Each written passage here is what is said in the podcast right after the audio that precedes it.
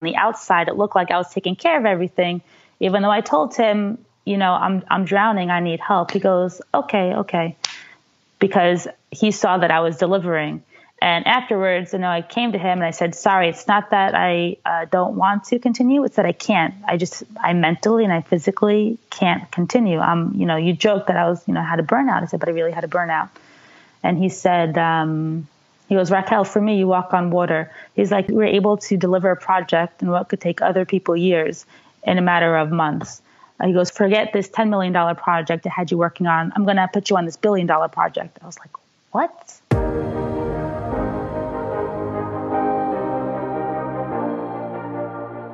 You are a driven international professional or manager, have achieved quite a bit already, but are asking yourself from time to time, what do I really want? How do I want to work and live?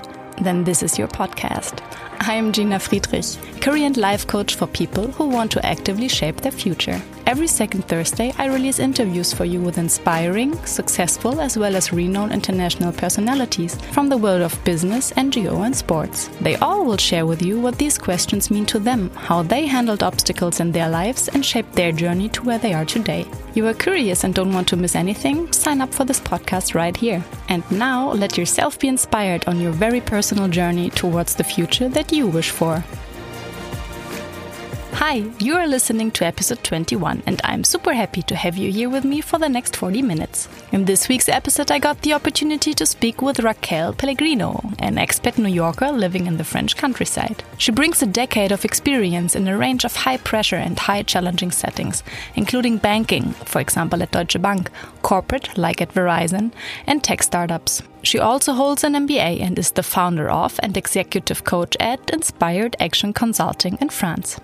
Raquel tells us how she was shaping her career path and what drove her along the way when living abroad and taking on new challenges. She very openly shares how she went through a burnout, how her manager reacted, and how this phase of her life turned out to be the biggest gift. What it meant to her being away from the family, starting an MBA with a baby at home, and learning to trust herself, you'll hear in this very insightful episode. Dun dun dun. here we are. Raquel, welcome and thanks for being here with us today. Thanks for having me.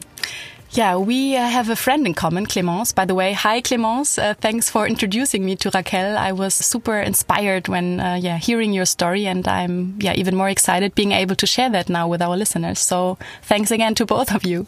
Hello, Clémence.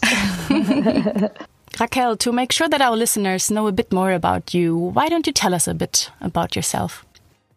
Sure, gladly. So, I am an expat New Yorker living in the French countryside. I came here about two years ago after I had a pretty bad uh, burnout from corporate America and have really uh, had the permission slip uh, to give myself the time and freedom uh, to rediscover what gives me joy and what gives me a spark and share that with my two kids who are four and seven years old. Yeah, and we will talk about that now. So thanks for giving us some more insights. Looking at your professional path so far, you got to know quite a few and different industries. And my professional journey also brought me along the TV broadcasting and IT telco industry, as well as the educational foundation sector. And only today I know that I needed, yeah, exactly all these experiences on a personal and professional side to start my own business as a career and life coach here in Düsseldorf now.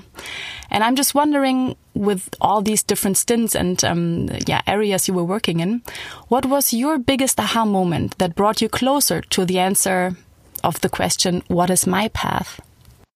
I started my career in banking, actually uh, at Deutsche Bank in Düsseldorf, because I mean, it was, it was just really a phenomenal opportunity. Um, they were starting up uh, an international hub in the midst of the credit risk crisis, and they needed people that um, had different language capabilities.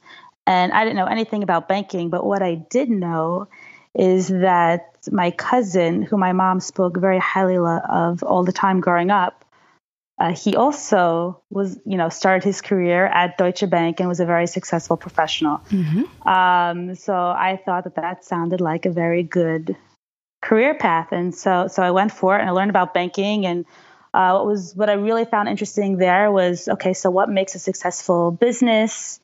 Um, and I really ate it up, and I ate up the international atmosphere because that's what I studied. Actually, I studied economics and international affairs at George Washington University. Mm-hmm. So that was a really cool uh, first step in my career path. Uh, but then I was working behind the computer all day, and I said, "Huh, I'm learning about the business after everything's already happened. It would be really cool to get uh, closer to the action where the decisions are made." And I also uh, felt it was time to get uh, back uh, closer to my family in New York. My grandma was sick, and I was super close to my grandma. Mm. Um, so I was very lucky, and uh, I found a position with Commerzbank in New York in the World uh, Financial Center. So that was also a really wonderful experience. I got to be a global relationship manager working with a lot of German colleagues. So I got to speak German all day at work, and I got to come home to my uh, my then French husband and speak French at home. And so that was super fun because I kept the international vibe going, uh, all while living in Brooklyn, Park Slope, which is a super cool neighborhood in the same neighborhood as my brother and sister, so close to the family. Um, and since I was close to the family, I didn't know how long I was going to be there. Uh, that's when I started my family and I had uh, two boys uh, while I was living in uh, uh Brooklyn. Uh, mm-hmm. So after, actually, right after I had my first, I went back to work, and that was really hard for me going back to work full time when my uh, baby was 12 weeks old. So I said, "Oh man." Um, I mean, I knew I always wanted to continue working. I'm the type of person I want to keep working when I'm 90, doing what I love. So it's not a question of that. It's more a question of okay, I like what I'm doing, but is it worth leaving my baby with somebody else for five days? Even though I was extremely fortunate and he was watched by his dad's dad, his grand, his French grandpa came from Laval. Uh, to watch uh, our son to be wow. his nanny. That's, yeah, that was uh, amazing. An amazing support. an amazing, amazing support that uh, he came and and it's so funny because he's so stereotypical French um, you know, countryside French. He doesn't like the English. He does. He's not interested in learning English. Uh, he got a baguette every day from the local bakery. It was amazing. Um, and because he did, he doesn't speak English, we had to speak French at home. Yeah, so I felt very, very fortunate to have that support. But still, I wanted it to be me. Or I said, if I'm going to leave my baby at home every day, you know, with somebody else, then I really want to love what I'm doing. And in the back of my mind, I always wanted to do my MBA. I started uh, looking at options even when I was living in Dusseldorf, and it, it, continued to follow me. And I looked at it before I had my my my son, my first. But uh, you know, I would go to the women's events at the different business schools, and it just seemed very intense. And I wanted to make sure that even after I had my son that I was still going to be very ambitious and want to continue down this path. And I did. And so afterwards, there was the CFO of MasterCard. So did you, sorry to interrupt, so did you do the master's then, yeah, yeah. the MBA then? Yeah. So what happened? I went back to work. I went back to work when my child was three months. And for the next few months, I really struggled.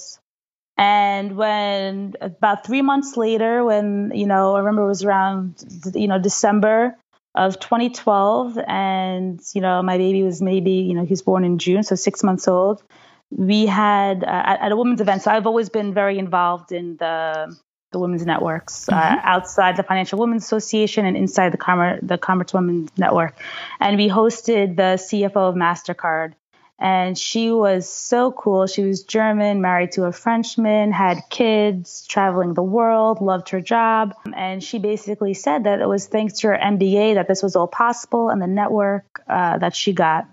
And so I said, wow, that I just found her so inspiring. I went afterwards and I spoke with her and I decided, you know what, that's what I need to do. I need to get my MBA. So with a six month old at home. Not an easy was, decision, right? At least I would imagine having a child at home, uh, taking the step is not an easy one. I mean, before that, I mean, I think, you know, I was just, I was in the New York hustle culture. I mean, I mean, that's the thing, you know, when I was living in Dusseldorf, it was sauna Sundays and nice and relaxed weekends. Uh, when I moved to New York, it was, okay, studying for the chartered financial analyst exam and the series seven and this series and it was just you know all my free time was trying to get ahead uh, my colleagues were doing the same thing Um, so when I was, you know, two weeks before the, the my due date with Raphael, my first, I was mm-hmm. sitting for the, the the level two CFA exam. So it was very intense. And I said, you know what, the MBA sounds less intense, and I also get a network out of it. I think this is the better path mm-hmm. um, because I love meeting new people, and we'll see what it brings. And um, yeah. So you worked and did that besides yeah. work? Wow. Yes, it was a lot. You know, I was. We are so sensitive to our environment, and at work, I was seen as a rising star, and I was being given my first clients, and I was traveling and trying to study for my GMAT and answer those questions because I told myself if I'm only going to, you know, I'm only going to get an MBA if I get into a top program. So yeah, that was a lot with a little baby. That was yeah. yeah. I'm I'm super impressed. what, what would you say was the biggest challenge for you during that time? The biggest challenge for me was that, you know, fast forward, that was 2012, and now we're in 2019, and now I'm more in touch with what I want to do, and then I wasn't. So then I was doing everything that I thought I should do, and I was making decisions out of fear, and I was mm-hmm. just under so much pressure, and uh, I was just really in the thick of it. And now, and I didn't have a lot of clarity. But that's only looking back that you realized this. Mm-hmm. That's looking back. That's looking back. I mean, when you're in it, it's hard for yeah. sure.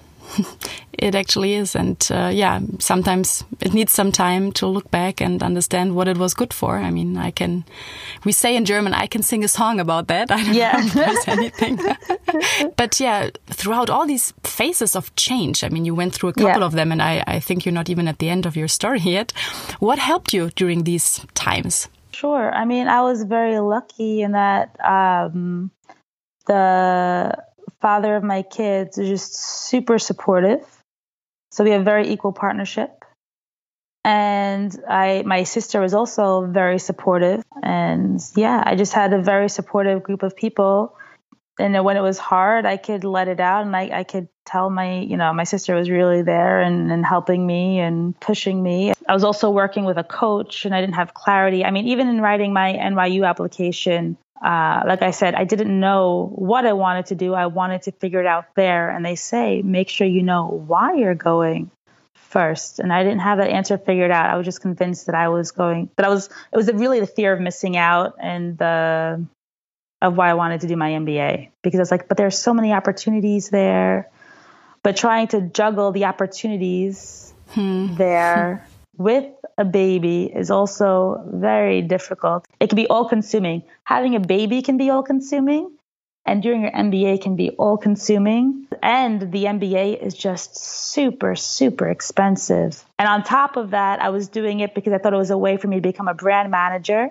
And the more I was learning about brand management, I saw that it wasn't something that was aligned with me because the company's hiring weren't products that I would even use myself, for example, you know. Mm-hmm. So that was just really hard. And people can tell if you're authentic or you're faking it because you just want the experience. And just because you're on the track for the program and they're training you, if you're not authentic and you're not in touch with the real reasons you want to be there, hmm. it shows. And I didn't understand that at the time when I was in it. I was just forcing it.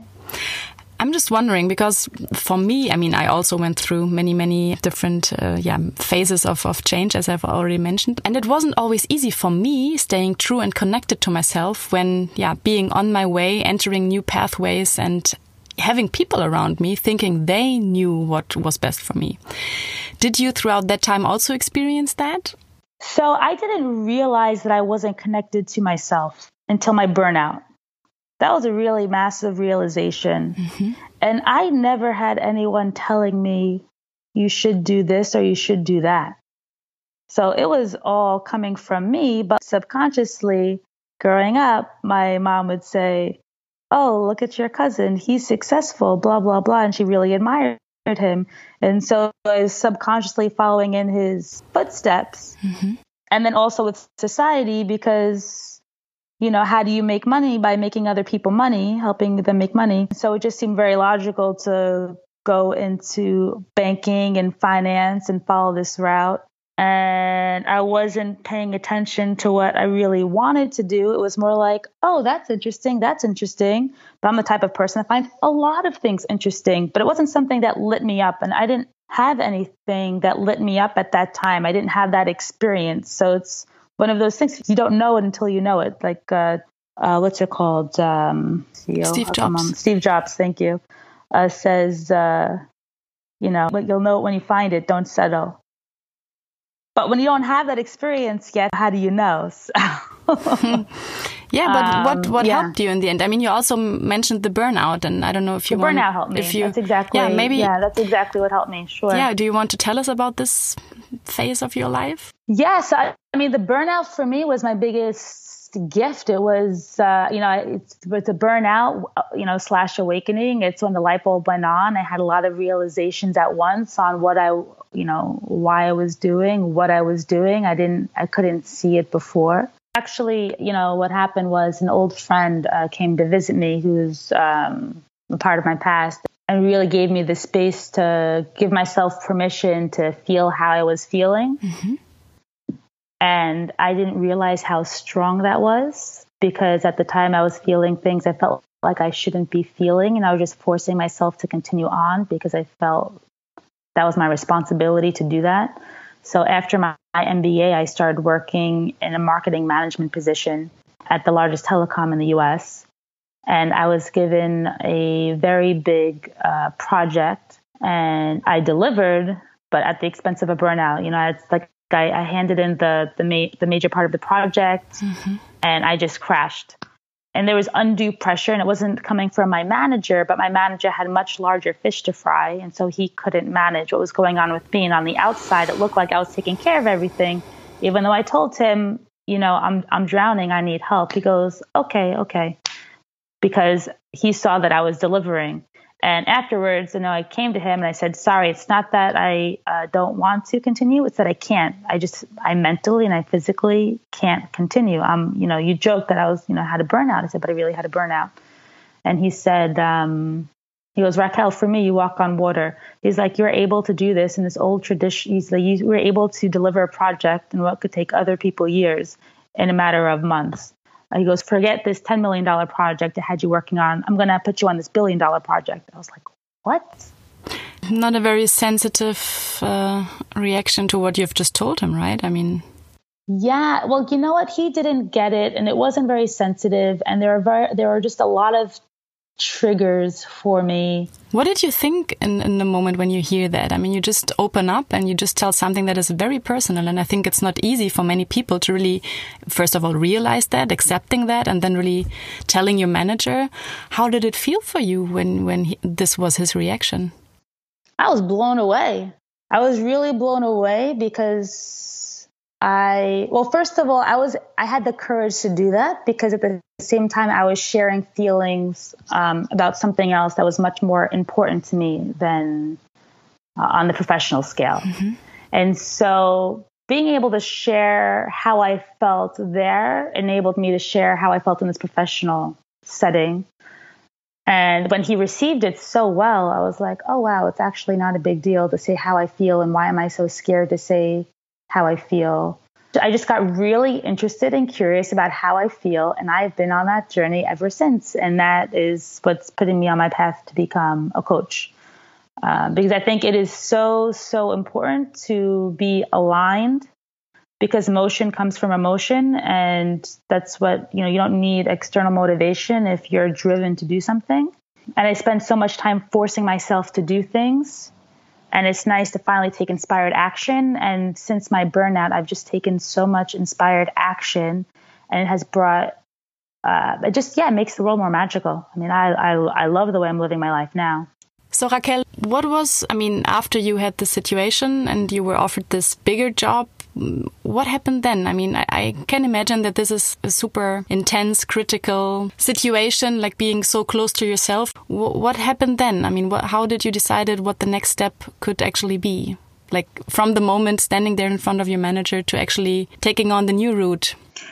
So there are two years in between because it is a process. It takes a lot of time to digest. I am 34 years old So that was 32 years old when I had my burnout, and 32 years that I needed to digest of why I was doing what I was doing, and realizing how my childhood impacted me, realizing how I was responsible for things uh, happening to me, realizing that, um, you know, so many realizations um, at once, and I just needed a lot of time to digest. And so, what really helped me were a number of books, a number of inspirational people, and just time, a lot of time. And I was really fortunate to have that time because I also had two small boys.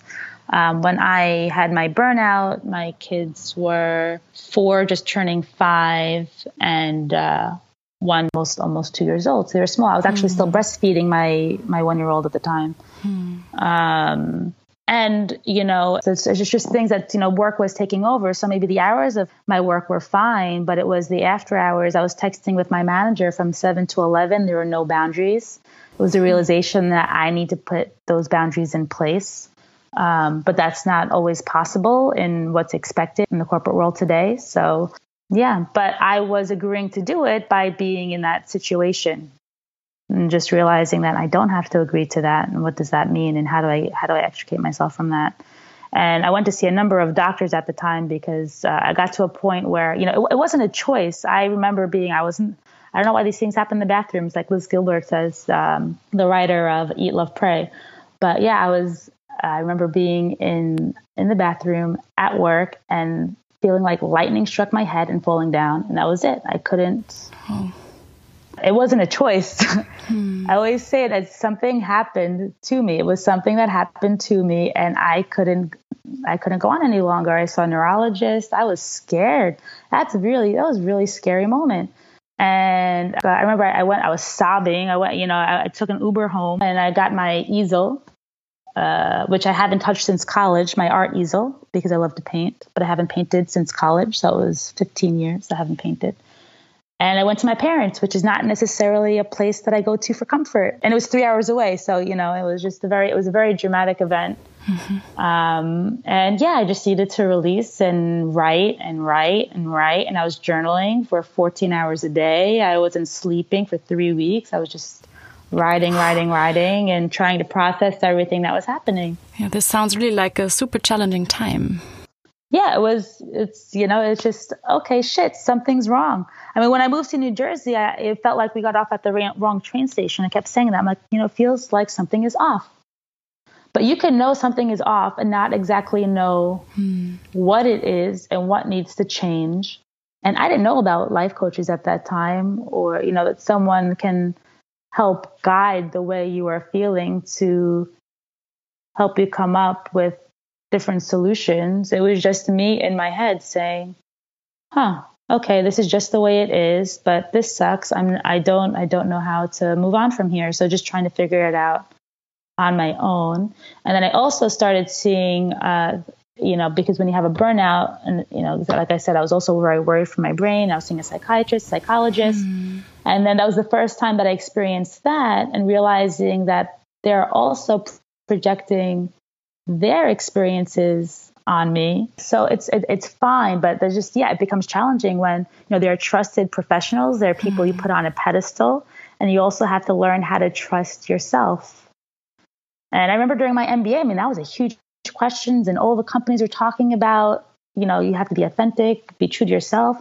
But that was the first time I understood what that meant. Yeah, what what a big question. It's just, I mean, yeah, yeah, yeah. It's it's just paying attention. It's paying attention to yourself. It's paying attention to what lights you up, what gives you energy, what brings you joy, and paying attention to what doesn't, and what sucks the life out of you. It's just it's just being able to pay attention to how you're feeling. And we were never taught to do that. Most people weren't taught to do that hmm. or to trust themselves, you know, and it's just, yeah. Yeah, it's it's not easy to get there on your no, own. Um, definitely not. I did not experience what you did, but also getting to these answers. Um, there are a couple of questions that we cannot easily ask ourselves, and it's it's important to reflect on them in a different way to how we usually approach things, on how our parents usually function in regards to how we think, how we do things. Um, so thanks a lot for sharing this so openly, Raquel. I think it was not an easy time, but it sounds like it was an important time for you also to become who you are today. Oh, definitely. Yeah, I feel so grateful. I did not have someone talking about this kind of experience, which is one that I think so many people are facing and they might not yeah, be able to talk to someone about that yet. They might not even have realized that they're on their, yeah, on their path towards, yeah, a more dramatic situation. And I think this yeah. might also prevent others now to rethink before hitting the ground, maybe as yeah, before hitting the ground. Exactly. Yeah. You know, it's I, I, don't know if you're familiar with Oprah, Oprah Winfrey, and she talks about, you know, if if you listen, there's a whisper you know, and the whisper gets louder and louder. And if you don't pay attention, mm. all of a sudden you find yourself like, you know, with a brick in the head saying, hello, wake up, you know. or Brené Brown talks about, you know, the universe like grabbing your shoulders and say like, I'm not kidding around, you know. Use the gifts. So yeah, it's a wake up yeah. call. But some sometimes you need you need a burnout. You you need you need a wake up call. You don't you don't know how to do it. I mean, I wish I knew back then about life coaches I wish I knew back then that I could have somebody to, to, to talk through this stuff and not just a therapist. Because the, the biggest difference is, is that coaches is that you help people give confidence in themselves. Hmm. Whereas therapists think that they know better for you. But the only person who could know what's right for you is, is you. Yeah. But the therapists, you know, they say if you if you look for something wrong, you will find it. And so they try to fix you. Whereas a life coach says you're perfect the way you are. Take the time, find the answer, you know, and explore and provide a safe space. Absolutely. To, to do what you feel you need to do. And you have the right to feel the way you feel. And it's okay. And I think it's just having that permission slip to be like, you know what? There's a reason why I'm feeling this way. I mean, that was part of my burnout. And part of my realizations is that we have a tendency to put people on a pedestal because of their credentials. Hmm. And so that's really hard. I mean, logically, you know, even in your own experience, you can study something, but maybe you're not the best person because you have different experiences. You know, I'm seeing a therapist in the French countryside. His experience and the people, you know from what he's lived and the patients that he sees is not necessarily relevant to my life, but he's projecting all of that on, onto me. Um, and so that was not helpful because that created a lot of self doubt. And meanwhile, I'm doing a life coach training. Thank goodness at each time and, you know, I, I, mean, right afterwards, and she said, Oh, that's your sabotager. And I was like, What? She goes, Yeah, you know, he was feeding you all of your self doubt. But that's not what I needed. What I need is room, a safe space to explore how I'm feeling. And I feel yeah. like that's what that's what a life coach does. It gives you that safe space versus a space of judgment and trying to fit you in a box. Yeah, right. And, and the, the, opportunity to have this in a way that it really uh, is a long-lasting uh, experience that has an impact on your own life and who you, mm -hmm. uh, how you want to live it and who you want to be in it. You know, I'm reading right now. There's a book uh, called The Seven Habits of Highly Effective People by Stephen Covey, mm -hmm. and uh, he talks about it. I mean, a lot of people talk about it, but you know, there's the first life of the one that was created for you, and there's the second life that you create intentionally. And so up until my burnout, I was subconsciously living the life of, you know, what I was supposed to be doing. And since my burnout, I get to create the life that I want to live. And for me, that's success. It's being able to live life on your terms and being able to take the time to reflect on what that means and how to do it. Yeah. And it takes some time, right? It's a process. You have to be willing to start this process. But the first step is realizing that it needs a change. And I'm just wondering if, if a friend of yours now would, or let's say someone who was listening to your story and would approach you now asking or telling you that him or her is like exactly in the same situation, trying to, to find the answer to why you do what you do. What would you respond to someone approaching you? I would suggest taking the time to reflect and be really honest with yourself on what lights you up. You know, it's like the uh, the alchem. You know, you're familiar with the alchemist, right? Um, and the little boy in the story who's hmm. following his uh, his path. Yeah, an amazing and say, book. And they say when you do that, the whole universe conspires to support you. And it's, you know, I think you know if you feel like you're on your path or you're not. Know, do you have something inside you that you want to express to the world? Or are you saying that's not important or that's not feasible? And what happens to a dream that's not realized? You know? And so it's who are you living your life for?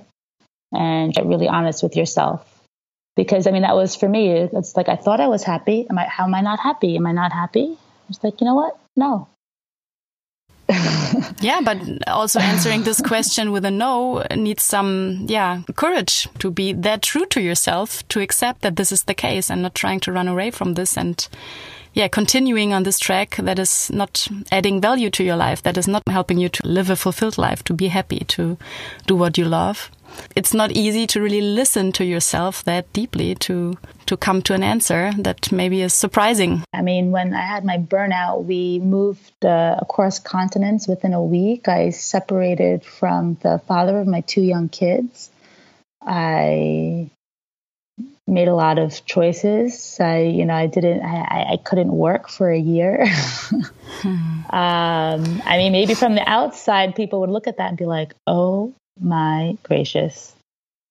But for me, that time was such a gift because you need time to process.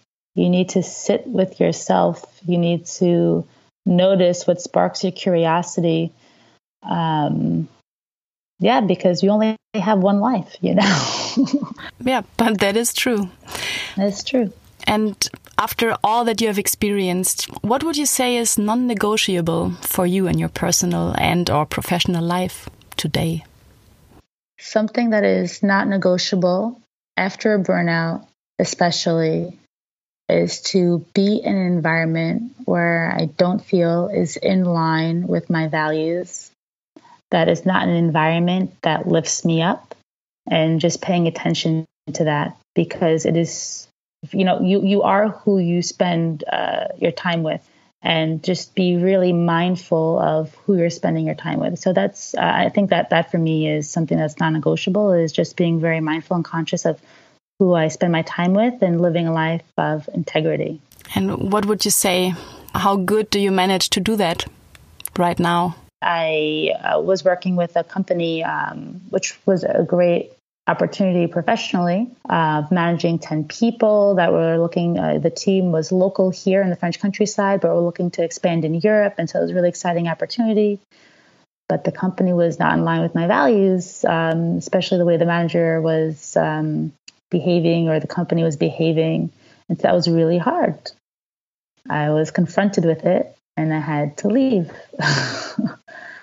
you know but it's just that's what I, I had to do i had to had to trust myself and, and, and be honest with myself that it wasn't a good fit even though it was very practical and so i think it's just being okay with inconvenient truths and just recognizing that you know the person that you have to live with at the end of the day is yourself and I mean, also as my as a responsibility uh, to my kids. I mean, for for me, a really um, a really big guiding force in in my life is something that well two things that Brené Brown says a lot of things that Brené Brown says. But she says you know be the person you want your kids to be. So act how you want your kids to act. Mm-hmm. live your life the way you want your kids to live your life. You know it's it's easier to want more for somebody else more for your kids than it is for yourself. Yeah. And so you know I, I look to that. I mean now i make time to paint and uh, my kids love to do art because they see mommy doing art and they love to do art like mommy. Mm-hmm. Um, just like you know now since my burnout, their dad has been playing a lot more guitar, and guess what? They are they love the guitar and they want to play the guitar just like him.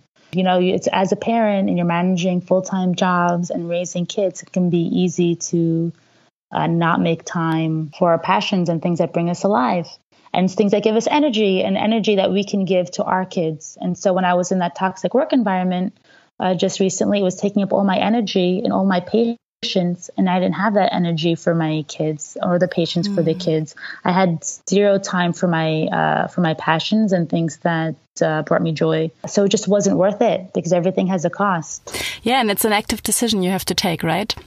Um, to mm -hmm. do or not do something. And yeah, getting back to the fact that you are taking this decision and whatever we do, we decided to do that. Yeah, it's radical, radical responsibility and living life intentionally. Yeah. Wow, uh, Raquel, thanks a lot for giving us some more insights on this challenging but inspirational journey. and you have uh, you have also mentioned that you have been living in Germany, in Düsseldorf, even. Uh, so you've been living, and you're still living as an expat in uh, different countries many times in the past. Arriving as a foreigner, I'm, I'm just wondering what helped you adjusting to a new environment and culture. I uh, so I'm European at heart. I've always loved Europe. Uh, I went the first chance I got. I was the first person in my family to go abroad.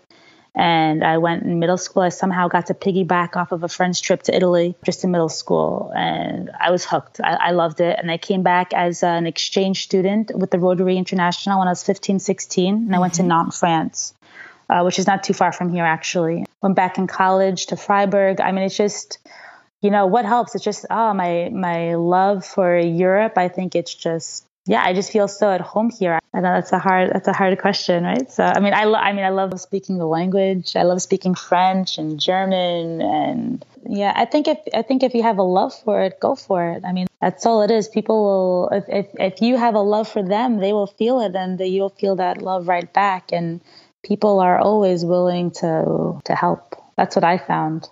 Was there something that was very challenging for you, like one experience or one situation leaving your home country and moving abroad? The most challenging thing about living abroad is living so far away from your family. And so the most challenging things in the past has having to have missed you know, certain big things. So, for example, I was super close with my grandma and I missed her 80th mm. birthday. I'll never forget it because um, she had this huge event and I wish I were there for that. But I love living abroad. I love the freedom that it gives me to be my own person because, you know, when you live abroad, by default, you're different. So people expect you to be different. There, you don't have the same societal expectations. You respect them, but I just feel like there's a whole nother of uh, freedom that comes with it, and that I completely embrace.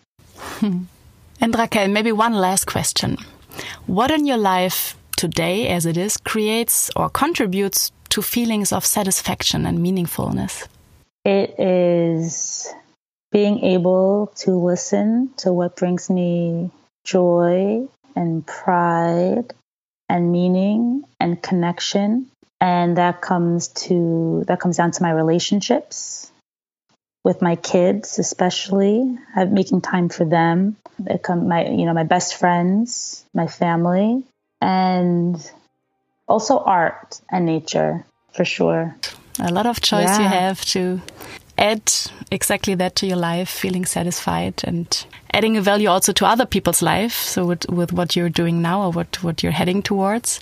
Raquel, I'm wishing you all the best and I hope um, that you continue this amazing path. I really appreciate that you were sharing all this so openly with us. And I really hope that we can continue this chat maybe whenever you are back to Düsseldorf. So let me know.